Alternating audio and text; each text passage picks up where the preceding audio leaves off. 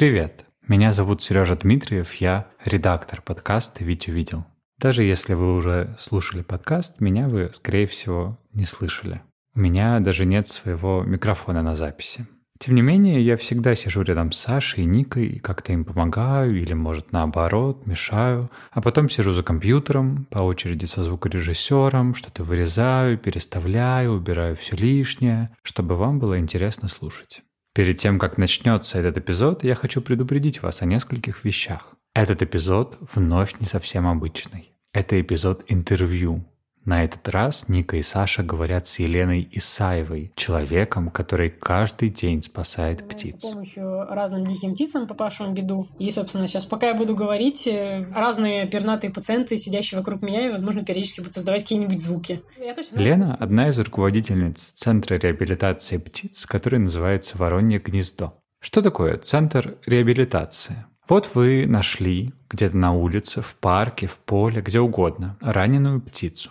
Центр реабилитации – это такое место, куда ее можно принести, там ее совершенно бесплатно вылечат, а когда она выздоровеет, постараются найти и хозяина, который будет хорошо о ней заботиться. Мы позвонили Елене Исаевой, когда записывали эпизод про уток, чтобы узнать, можно ли, по ее мнению, кормить их хлебом, и если нет, чем хлеб может быть плох для птицы. Лена, безусловно, против хлеба, и чтобы объяснить почему, она довольно подробно рассказала нам о некоторых болезнях, с которыми к ней привозят и уток, и голубей, и ворон, самых разных птиц. Честно говоря, слушать, что происходит с больной уткой, может быть не очень приятно, да и вообще тема не веселая. Поэтому, если у вас нет настроения представлять себе, например, плесень, которая может внутри утки возникнуть, то еще не поздно переслушать что-нибудь из первого сезона Урупамбы или послушать невероятного канатоходца Нины Дашевской.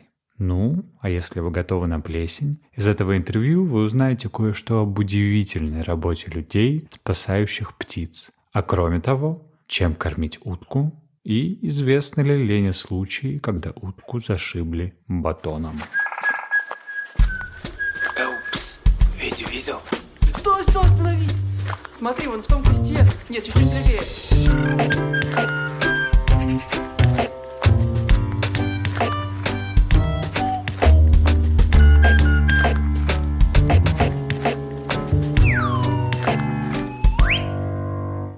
В общем, главный вопрос такой.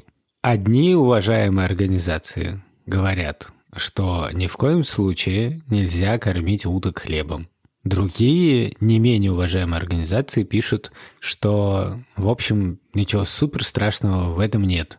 Я вот э, веду телеграм-канал о птицах, и действительно на моей памяти несколько раз было так, что мне приходилось менять рекомендации. Есть ли какой-то взгляд э, такой полевой практически на это? Ну, я, честно говоря, не, не могу уверенно сказать, чем руководствуются те уважаемые организации специалисты, а как действительно достаточно много громких э, фамилий в орнитологии говорят, что ничего страшного в кормлении хлебом нет, приводят, в принципе, убедительные для человека, который не очень глубоко разбирается в теме птиц аргументы. Я не могу это обосновать, не могу это объяснить. А, но с точки зрения именно человека, который занимается реабилитацией, тут проблема несколько шире, чем только утки, потому что она касается и городских ворон, и голубей сизых, и уток, и, в принципе, большинства птиц, значительная часть рациона которых составляют остатки с человеческого стола. То есть это даже зависит не столько от вида птицы, сколько от э, локации, в которой она обитает. То есть, например, стая воробьев, которая кормится на лужайке, там, даже если это в черте города где-то лужайка будет, и стая воробьев, которая кормится на помойке около Макдональдса, это будут очень разные стаи воробьев по состоянию здоровья. Вот, соответственно, что касается городских птиц, которые попадают на реабилитацию, то, конечно, когда приезжают птицы, если это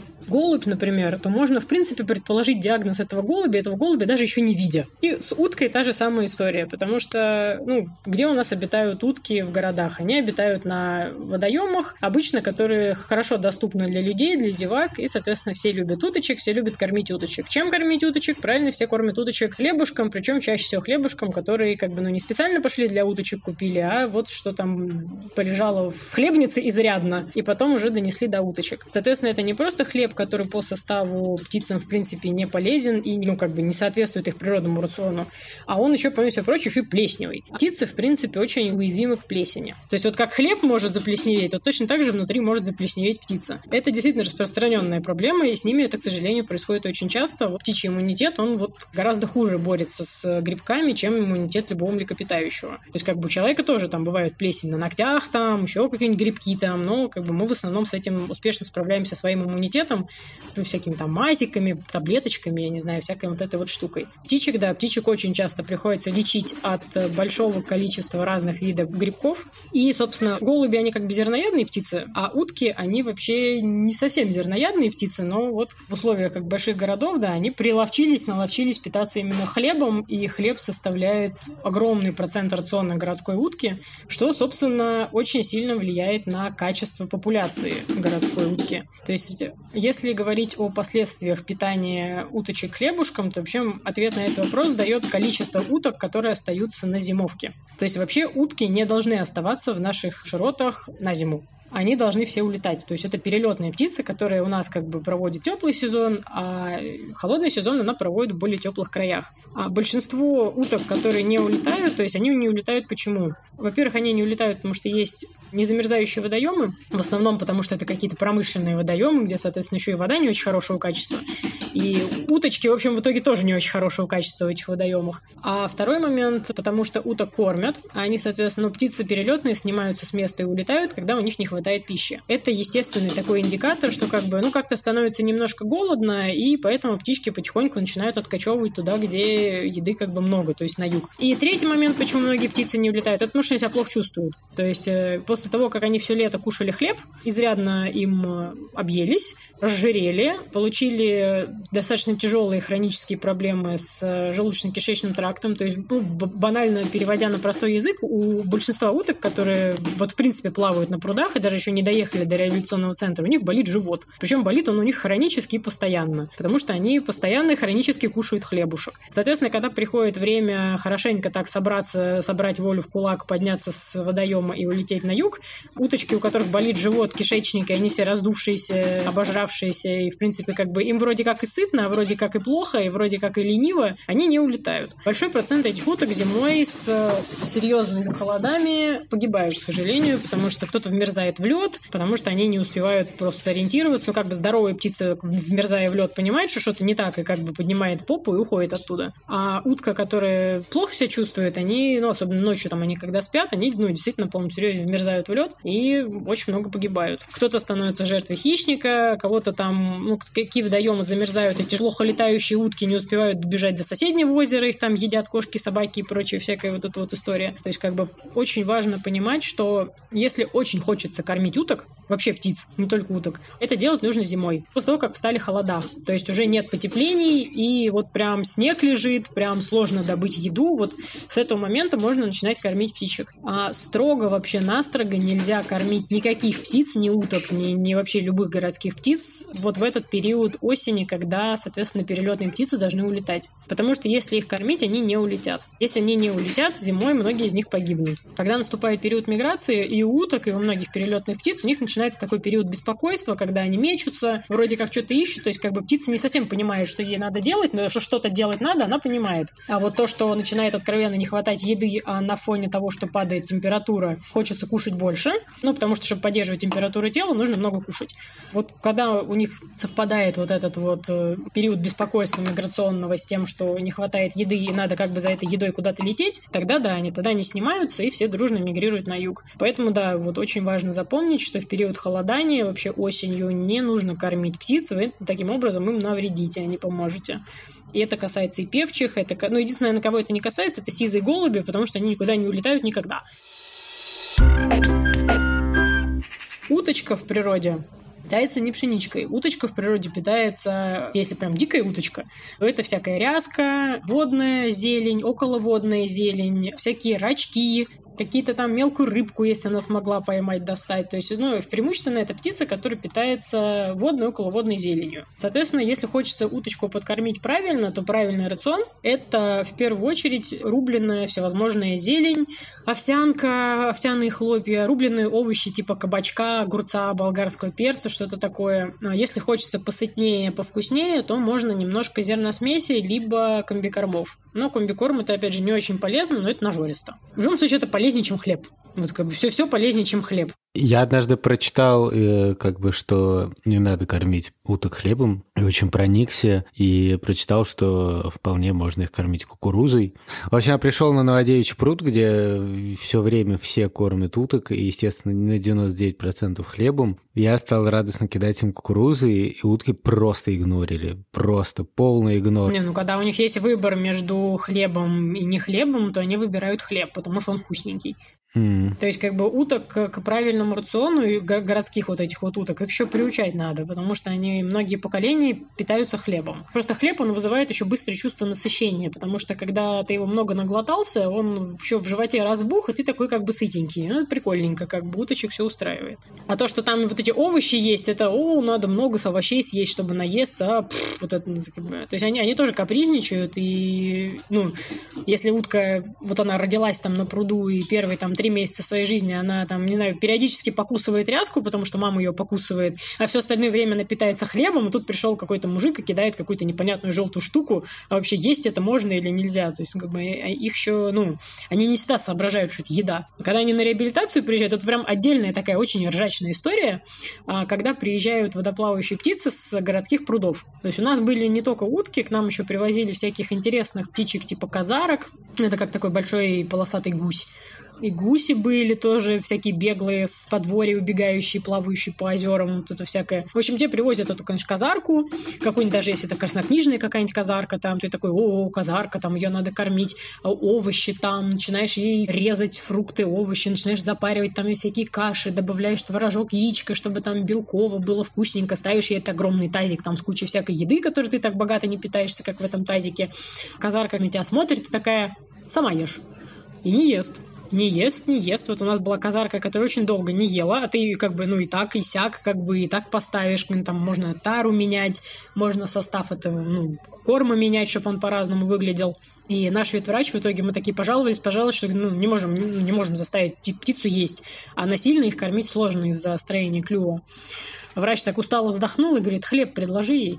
Такие, но, но мы же не можем кормить хлебом, это же не полезно. Ну, ты типа чуть-чуть подмешай в эту кашу, она просто не соображает, что можно есть что-то кроме хлеба. И чтобы вы думали, после того, как мы подмешали чуть-чуть хлеба вот в эту вот кашу, птица сообразила, что это можно кушать. Два или три дня мы клали в эту вот кашу с э, всякими там овощами и всем таким хлеб. Вот она, соответственно, распробовала все, что вокруг, и таким образом вот достаточно часто удается раскормить водоплавающих птиц, потому что они не понимают, что можно есть что-то кроме хлеба. Хотя это как бы, ну, изначально реально по виду это их естественный природный рацион. Ну, у меня вот сейчас есть такой серьезный вопрос. Э, вам когда-нибудь привозили птицу, утку, травмированную батоном или буханкой?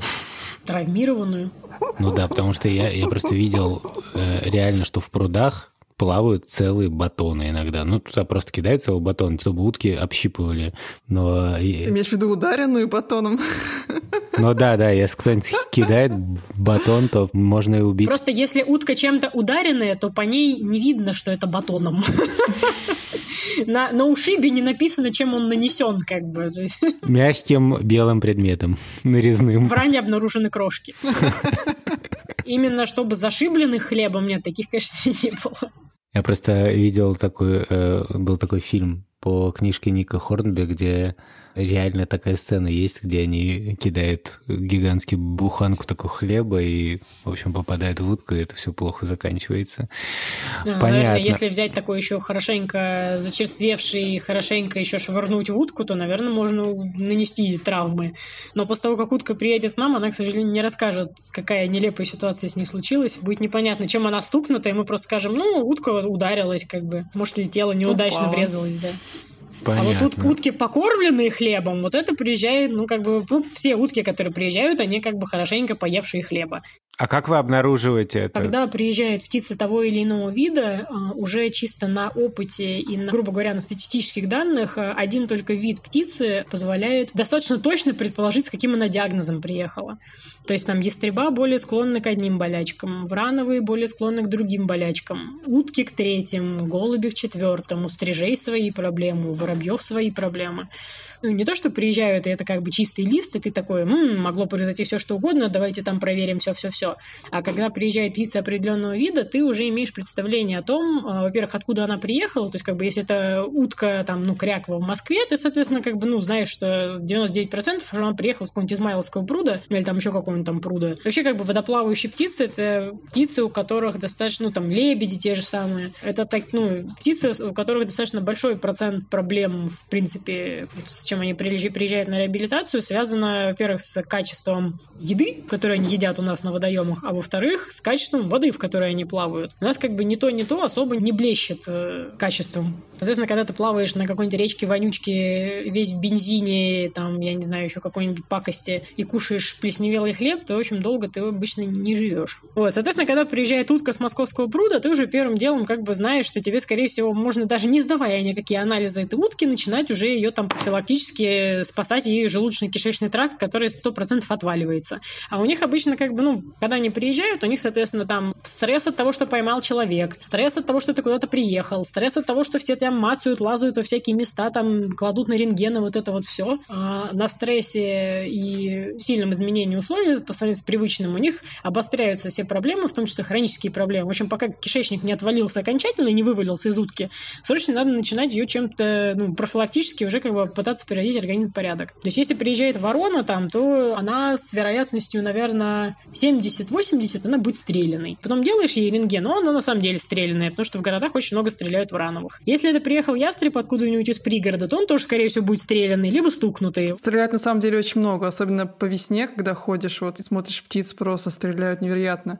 А ворон стреляет в городе очень активно, вплоть до того, что, скажем, в Царицком парке, у меня знакомый там живет, и он видел несколько раз людей с духовыми ружьями, mm-hmm. которые там... Хотя это ну, незаконно, в принципе, стрелять это да, в черте да. города. Если только ворон. Да, у нас есть в экспозиции орел, ну, это орел-могильник, у которого пули оторвано крыло по плечо практически. Кошмар. У коллег была бородатая неясыть, которая, ну, то есть, ну, бородатая неясыть, это же вау, это большая клевая сова, и при этом она, ну, совершенно безобидная. То есть, это огромная-огромная птица, там какой-то размах крыльев, ну, сколько у нее там, в общем, здоровенная. Питается она при этом мышами, то есть, это совершенно добрая, безобидная, клевая, прикольная птица, очень красивая привезли с перебитым позвоночником, тоже пулю в позвоночнике. И такой, кому надо было стрелять? Вот летит сова, огромная, клевая, красивая сова. Вот первое желание, которое у тебя возникает, взять ружье и выстрелить в нее. Ты нормальный? Это, конечно, тоже, да, особая тоже статья, очень горестная. Ну, если утка после приезда осталась жива, то как бы, ну, мы всех своих птиц показываем ветеринарному врачу. Ну, как бы врач полностью осматривает птицу, если надо, делает рентген там, и то, что она неправильно питалась, это как бы, ну, видно очень хорошо. Желудочно-кишечный тракт при хроническом питании уточки хлебом просто, блин, буквально разваливается весь. То есть он весь воспален, все это перерастянутое, все это хроническое, то есть утка раздувшаяся, утка, ну, на полном серьезе постоянно болит живот, и она постоянно себя плохо чувствует именно вот когда что-то не то съел. Собственно, голубей та же самая история. То есть все вот эти вот голуби нахохлившиеся, грустные, сидящие около подъездов, там 90% если голубя поймать, открыть рот, у него там будет, э, короче, бяка во рту, выросшая благодаря вот рациону. А почему же тогда они такие успешные, их так много, если они же, получается, поколение за поколением голуби-то едят хлеб? Да, и голуби, и утки. Ну, во-первых, потому что мы очень интенсивно подкармливаем. Ну, в первую очередь, это касается уток, голубей и серой вороны. И вороны тоже? Они же всеядные. Вороны, они как бы, да, но у них там свои проблемы, но у них тоже достаточно много проблем из-за того, что они живут в городе и питаются с помоек. А, поэтому, как мы, собственно, любим говорить, если взять голубя сизого откуда-нибудь из центра Москвы и взять голубя откуда-нибудь из э, глубокого пригорода, ну, даже есть Московская область, но какой-нибудь вот, э, там, не знаю, дачный поселок, где, где за дачным поселком поле пшеничное.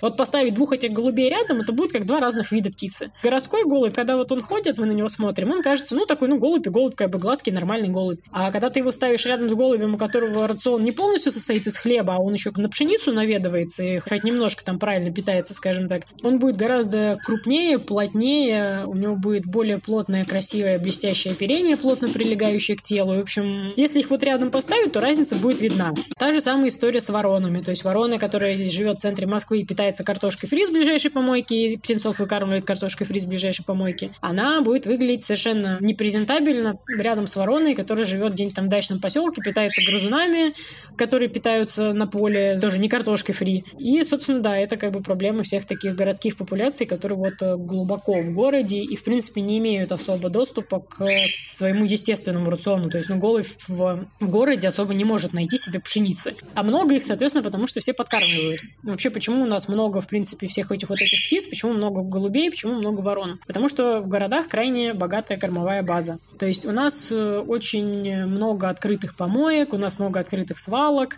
Макдональдсы, и как бы вокруг них вот эти вечные стаи всевозможных птиц. Кормовая база богатая, за счет этого птицы легче переносят холода, они выкармливают больше птенцов, потому что, опять же, еды много. А хищников в городе как бы относительно мало, потому что всевозможные там ястреба и вот это вот всякое, они в городах как бы есть, но их э, процентно, скажем так, сильно меньше, чем э, там где-то лес, там поле, луг, чем там, где у них есть какие-то естественные укрытия, собственно, где они гнездятся и где нет такого огромного количества ворон, которые естественные враги, собственно, всех э, хищных птиц и сов.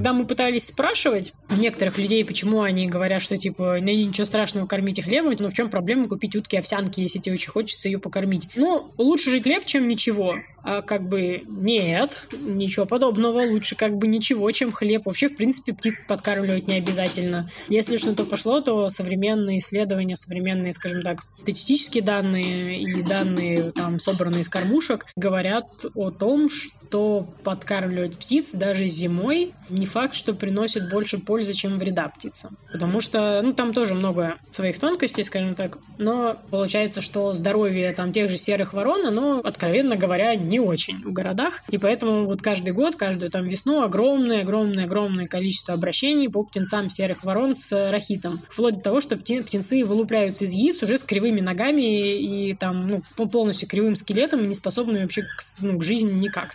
Потому, почему? Потому что мама питалась картошечкой фри с помойки. Слушай, а ты пробовала делать замечания людям, которые кормят уток хлебом? Ну, честно говоря, большинство из них реагирует очень агрессивно и очень угу. э, настойчиво, скажем так, защищают свою точку зрения, что вот типа я пришел причинить птичкам добро, а вы мне тут какую-то фигню несете. Единственное, что более-менее эффективно помогало хотя бы чуть-чуть отвлечь, э, скажем так, зевак от того, чтобы покормить клевенько уточек хлебушком порадоваться, это на я не помню, честно, на каком, на каком водоеме, но, в общем, стояли автоматы с комбикормом. Можно подойти, купить э, жменьку комбикорма для уточек, и там прям, ну, специально написано, что для уточек. Монетку туда кидаешь, тебе высыпают э, сколько-то там этого корма, и эти уточки этот корм едят. Не то, что прям вау-супер, не то, чтобы ты пришел и полезных овощей насыпал, но как бы условно неплохая еда для утки. Вот, я видела, что люди подходят, покупают и кидают потом этот корм. А что бы такое насыпать, что не тонуло бы, потому что часто скажем... Овсянка. Овсянка не тонет разве? Нет, овсянка не тонет. Как бы самое простое из того, что чтобы оно типа поплавало красивенько, уточки поели, это вот эти вот комбикорма, потому что они в основном легкие достаточно. Но они тоже делаются из жмыха, овсянки, еще каких-то там отходов с э, вот этой вот зерновой промышленности. В принципе, зерно утки тоже едят. Не очень много, то есть оно незначительную, скажем так, процентах рациона составляет, но они тоже немножко едят. Так-то предлагать можно очень много чего. Можно предлагать гамаруса, например, сушеного, который рыбий корм. Они тоже с удовольствием едят, он тоже плавает на воде, они тоже кушают. Но гамарус дорогой. Удовольствие не, не для всех. Да, ужасно интересно. Лена, спасибо огромное. Нужно подумать над всем этим. Счастливо. Пока-пока. Это была Елена Исаева из Центра реабилитации птиц «Воронье гнездо». Мы рекомендуем заглянуть на их сайт. Он легко ищется, и на нем есть подробная инструкция, что делать, если вы нашли больную птицу. А кроме того, можно почитать, как помочь центру. Пожалуйста, Присылайте свои наблюдения, фотографии, вопросы в телеграм-бота «Вить увидел». Прям в телеграме можно так и набрать «Вить увидел» и найти нашего бота. Или в любые другие соцсети «Гусь-гуся», в инстаграм, например. мы все передадим. Над этим эпизодом, как и над всеми предыдущими, работали Ника Самоцкая и Александр Борзенко. А кроме них, редактор Сережа Дмитриев, это я, выпускающий редактор Анна Шур, расшифровщик Кирилл Гликман, факт-чекерка Полина Семенова и звукорежиссер Дима Гудничев. Музыку, которая сейчас играет, написала Кира Вайнштейн, а обложку нашего подкаста нарисовала Вера Хохлова. До встречи!